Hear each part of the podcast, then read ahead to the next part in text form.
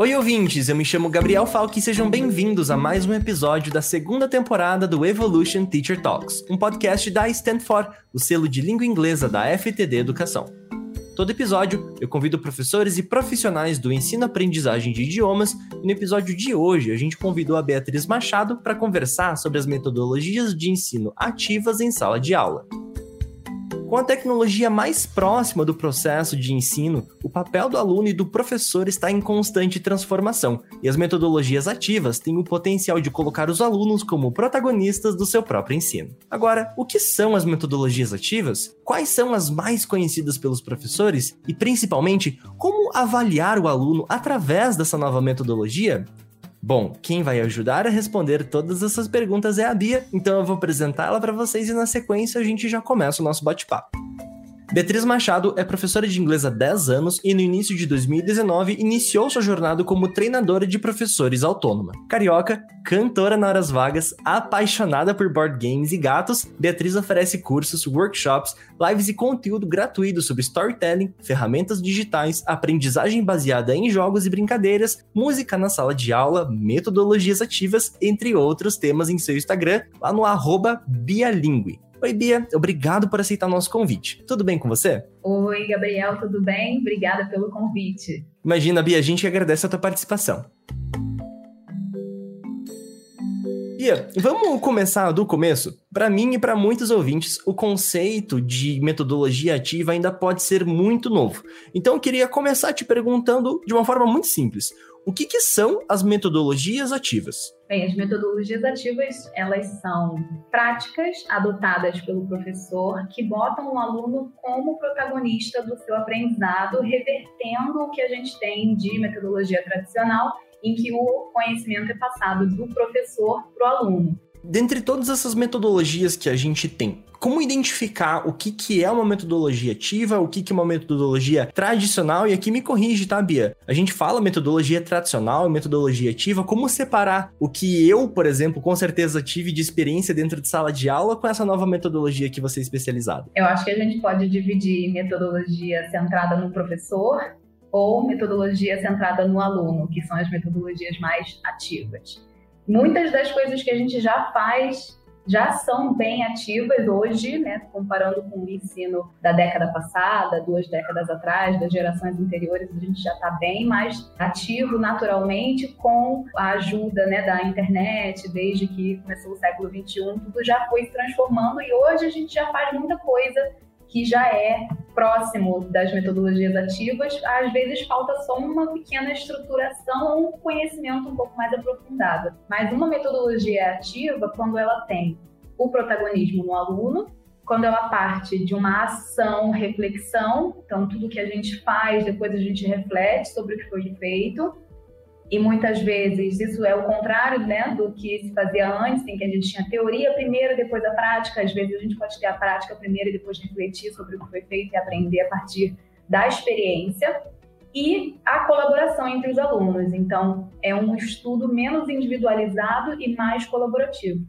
E Bia, sempre quando eu chamo convidados para participar do programa, independente do assunto que a gente está conversando, eu tenho muita curiosidade de entender como determinado assunto ele acabou surgindo ou ganhando um pouco mais de visibilidade dentro do processo de ensino-aprendizagem de idiomas. E eu tenho muita curiosidade de entender se a metodologia ativa ela já está presente, por exemplo, nas escolas brasileiras, no Brasil, de uma forma muito mais propagada, ou a gente ainda está num processo um pouco embrionário, de que realmente só agora que a metodologia ativa ganhou certa visibilidade e agora que está começando a ganhar as salas de aula aí no Brasil? Bom, eu acho que o ensino de língua ele tem tudo a ver com a metodologia mais ativa, porque é uma disciplina que não se aprende apenas na teoria, então essa necessidade prática ela é natural e eu acho que com isso a gente já se diferencia de algumas outras disciplinas que ainda se mantêm um modelo um pouco mais engessado, mas existem muitas escolas construtivistas, escolas Waldorf, que têm metodologias ativas já como princípio do ensino da escola mesmo.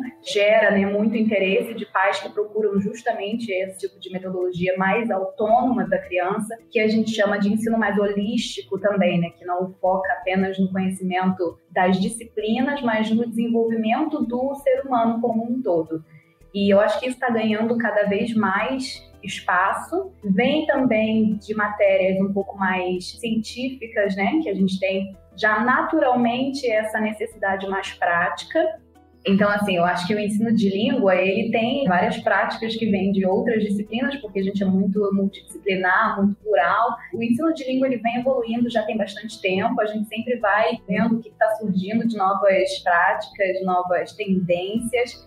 E já tem bastante tempo que a gente tem feito essas coisas, inclusive, às vezes as pessoas nem sabem que já fazem muitas metodologias ativas em sala de aula. E isso é uma pergunta que engata muito com a minha próxima, que eu tava já me planejando para te perguntar, Bia. Quais são as metodologias ativas mais conhecidas? E além de saber quais são as mais conhecidas, e é possível que a gente já tenha tido contato e nem sabia que era uma metodologia ativa, né? Tem alguma que você particularmente gosta de aplicar mais com seus alunos, Beatriz? Alguma que é tua favorita? Mora pertinho do teu coração, que você fala, olha, essa aqui sempre tem que ter, essa é um sucesso, sempre dá certo? Com certeza. A gente já faz muita coisa. Uma das que a gente já faz, é, muito conhecida, é a aprendizagem baseada em projetos, principalmente no ensino infantil aprendizagem baseada em problemas. Isso é uma metodologia que vem do método científico e a gente já aplica no ensino de língua quando a gente pega um tema e a gente aborda, às vezes, parte de uma história, parte da curiosidade, do interesse do aluno, da turma, né, de um assunto que está em alta, de algum problema social que a gente queira abordar, para ter como ponto de partida para o aprendizado surgir a partir dali, com passos estruturados, dependendo da faixa etária e dependendo do que o professor quer abordar, mas partir de um problema ou de um assunto, de um projeto que seja do interesse dos alunos. Uma outra metodologia bem usada também, que a gente agora está mais, cada vez mais em alta, é o ensino híbrido, que mistura o ensino síncrono com o assíncrono, né, o ensino online com o presencial, em que os alunos têm conteúdo pré-gravado que eles assistem em casa ou que eles já preparam em casa, e aí o momento da aula ele é mais focado numa discussão numa prática do que na parte teórica. Isso também conversa com a sala de aula invertida, que é o flipped learning, em que a gente inverte né, a ordem, em vez de fazer a teoria em sala e o dever de casa em casa, eles assistem o conteúdo, eles procuram saber, eles fazem pesquisa antes da aula para justamente otimizar esse tempo que se tem em sala de aula para a parte mais prática e conseguir tirar mais proveito desse momento de troca entre os alunos com o professor. O meu queridinho é o STEAM, o STEM, que é uma sigla para Ciência, Tecnologia, Engenharia, Artes e Matemática. Eu acho que são disciplinas que têm tudo a ver né, com essa parte prática, essa parte mais mão na massa, e a gente sempre trabalhou com essas matérias misturadas com a língua principalmente na educação infantil, mas não necessariamente com essa visão mais focada, de que ali a gente não está aprendendo apenas a língua, o aluno não sai daquela aula apenas com conhecimento de vocabulário ou de gramática, mas ele de fato construiu alguma coisa, ou refletiu sobre alguma coisa, ou pesquisou alguma coisa nessas outras áreas que eu mencionei. Então, principalmente na parte de arte, que com a educação infantil é tão comum, né? Mas a gente trabalhar de uma maneira que o aluno tenha mais consciência de que ele está aprendendo sobre arte também,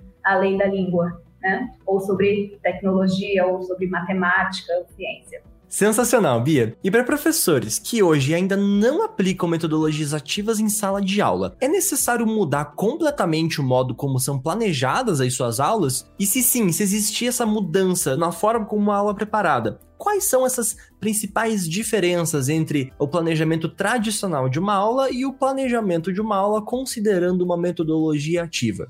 tudo começa numa mudança de mindset. Né? A gente precisa começar entendendo quais são os benefícios, tanto para o professor quanto para os alunos. As famílias também precisam entender né, por que, que essa mudança vai ocorrer, às vezes causa um estranhamento muito grande, às vezes parece que o professor não quer fazer nada, que né, essa coisa de botar na mão do aluno a responsabilidade pelo próprio aprendizado dele não pode ser confundido com preguiça do professor, não é isso. É realmente um estímulo à autonomia que não é de uma hora para outra, que é compreendido, que se vê resultado. Eu acho que tudo começa com essa conversa muito clara, estruturada, né, de mostrar que a gente sabe o que a gente está fazendo, quais são os benefícios, o que, que a gente vai trabalhar a longo prazo, a médio prazo, a curto prazo, e por que, que as coisas serão feitas da maneira X a partir de agora, ou quando as famílias já procuram esse tipo de ensino, muitas vezes eles nem sabem do que se trata, só é uma tendência. Eu acho que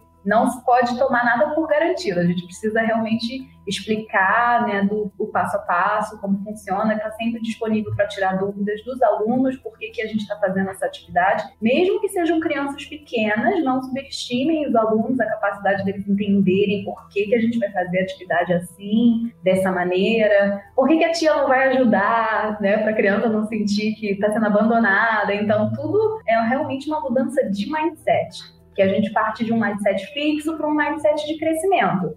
E o que, que significa isso? Que a gente vai errar. Todo mundo vai errar, vai ter atividade que a gente vai fazer que vai dar tudo errado. Tem atividade que o professor pode já ter feito com uma turma e deu super certo, com outra turma vai dar tudo errado.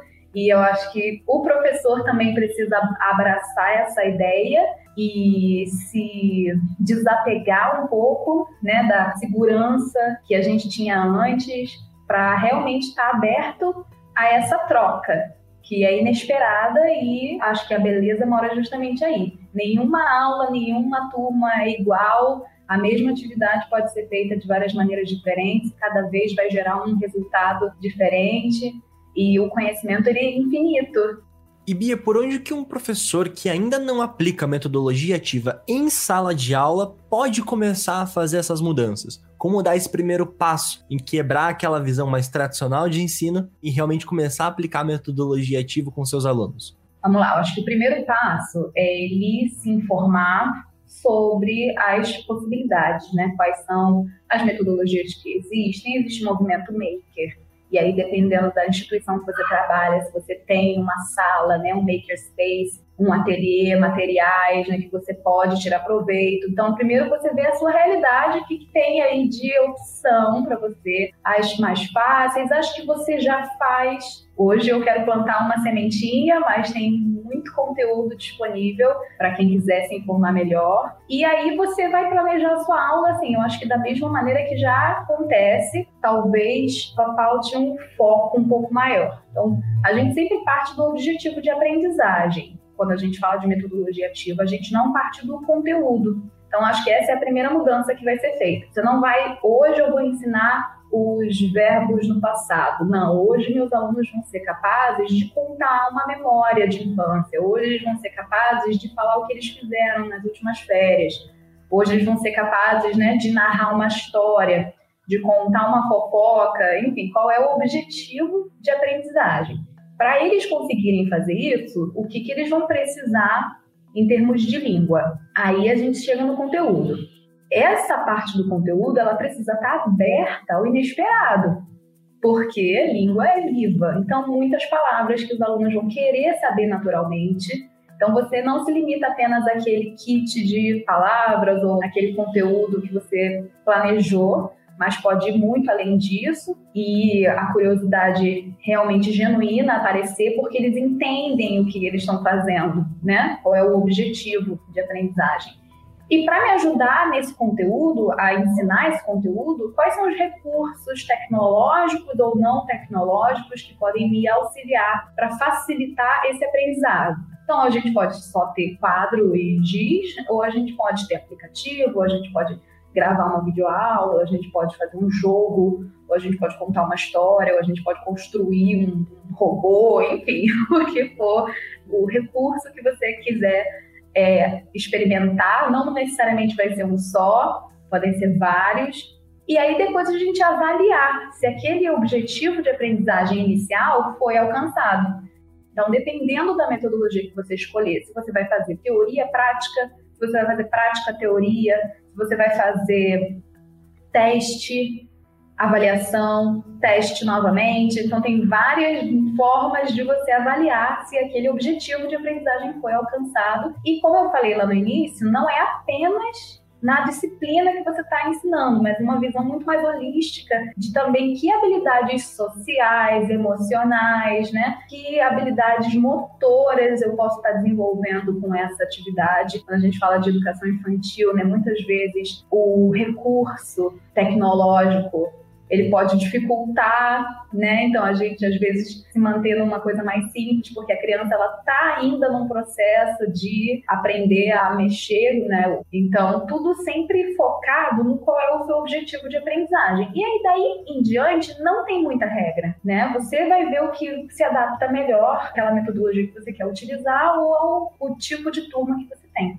E Bia, eu sempre me pergunto muito assim, com que é um processo de avaliação. Eu estudei na minha vida inteira numa escola tradicional, onde a avaliação do Gabriel era uma nota de 0 a 10, fazendo uma prova lá, acho que duas provas durante um bimestre, para ver se ele já tinha, digamos, capacidade de avançar para níveis superiores. A metodologia ativa, ela parece que tem um potencial muito maior de, digamos, ensino, porque ele não tá só. E aqui, claro, uma visão de leigo, vamos lembrar, eu não sou professor, mas parece que além daquela visão mais ortodoxa de ensino, você consegue estimular o desenvolvimento, como você falou, comunicação, social, até um pouco de empatia, quando você coloca o aluno no centro e cria uma espécie de protagonismo para esse aluno durante o processo de avaliação. Num processo de avaliação de alunos na metodologia ativa, como isso é colocado em prática? Como vocês, como professores, avaliam alunos ah, quando estão aplicando uma, uma metodologia ativa durante ah, um processo ali, de ensino dentro da sala de aula? Muito boa pergunta. Isso volta lá no que eu falei na questão do mindset de crescimento. Por quê?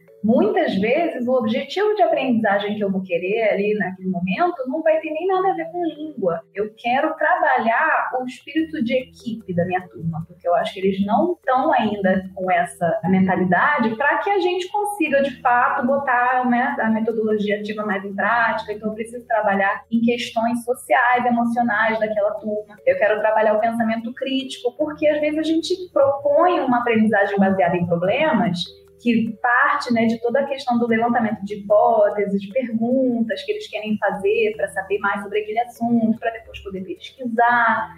Né? E às vezes eles não sabem ainda ter esse tipo de raciocínio. Eu vou escolher o que, que eu quero estudar, né? Isso pode causar um estranhamento. Então, muitas vezes a gente vai trabalhar essas habilidades. E isso é até bem difícil, às vezes, de mensurar. Não vai ser em uma atividade, não vai ser, às vezes, em um mês que a gente vai conseguir ver uma diferença. Às vezes é uma coisa que leva um pouco mais de tempo, mas a gente trabalhando no ser humano né, mais holisticamente, na parte da educação como um todo, não apenas no que ele é capaz de fazer em termos linguísticos.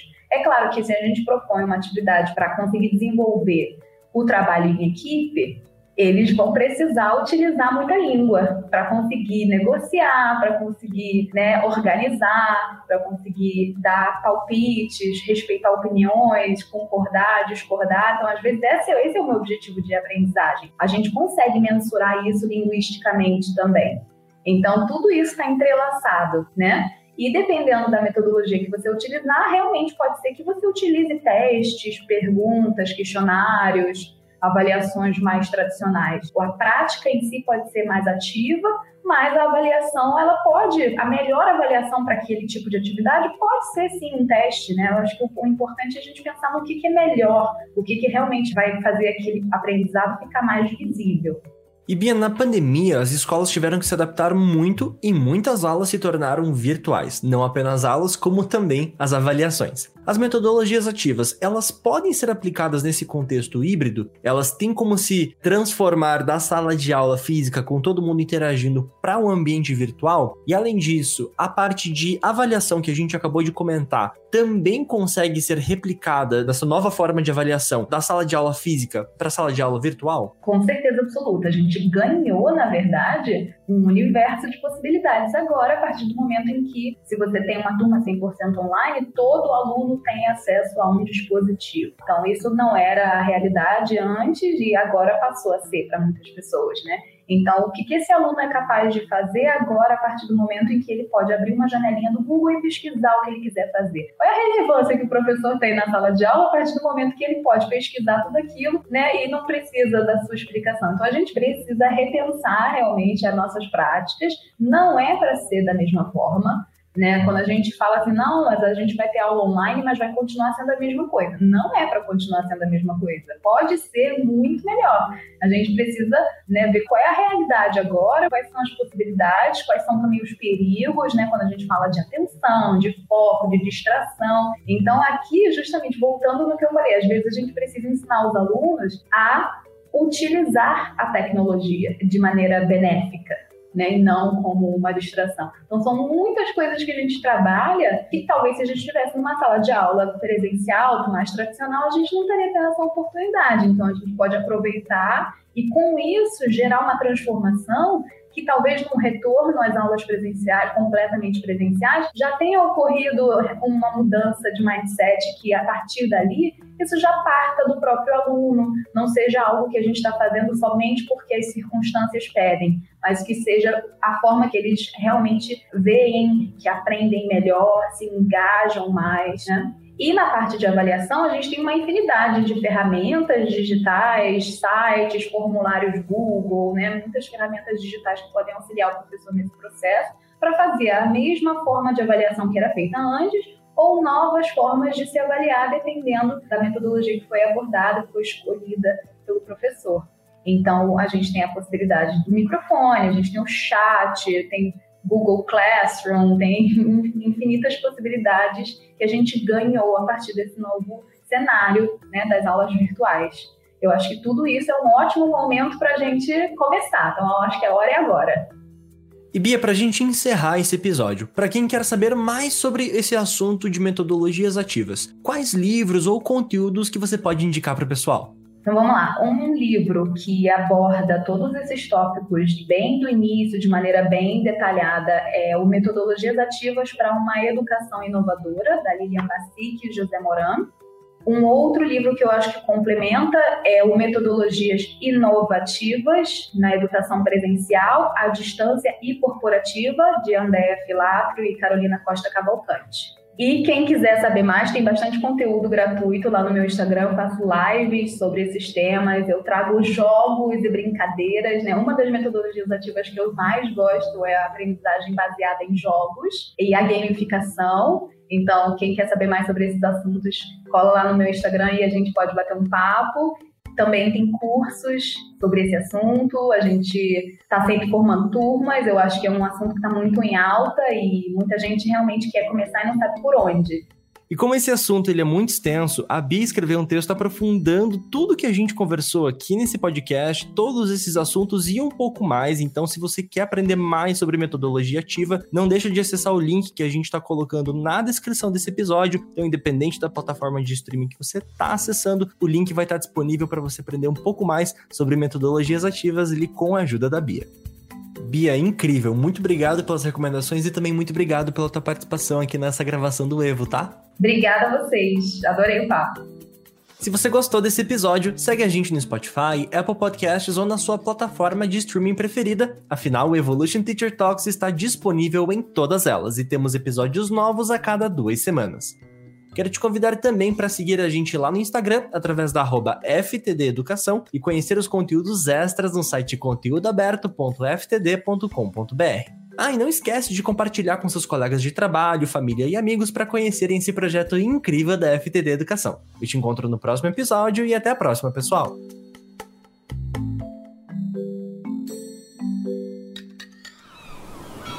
Este podcast foi editado pela Maremoto.